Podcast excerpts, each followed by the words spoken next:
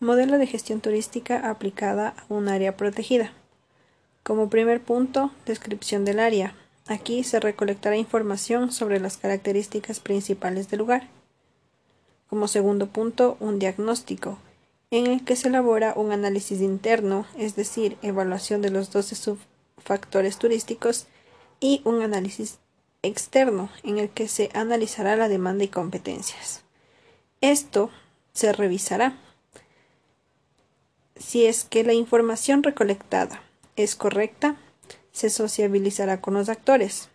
De ser lo contrario, se hará una devolución del documento y se volverá a analizar. Como tercer punto tenemos la generación de planes estratégicos. Aquí se elaborarán objetivos y se evaluarán.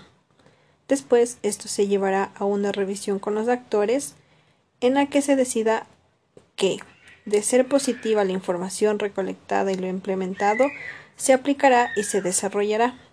De ser negativa, se volverá a revisar y se corregirán las fallas. Si la propuesta sigue en pie y se aplica y desarrolla, se buscarán alianzas y convenios. Esto tratará de crear acuerdos con el sector privado y público. Una vez aplicado, desarrollado y con alianzas, se realizarán los planes estratégicos. Estos se llevarán a cabo con un financiamiento que ayudará a determinar el presupuesto general y del personal técnico. Después se realizará un monitoreo. Este permitirá verificar que todos los pasos se estén cumpliendo a cabalidad y que no exista ningún problema.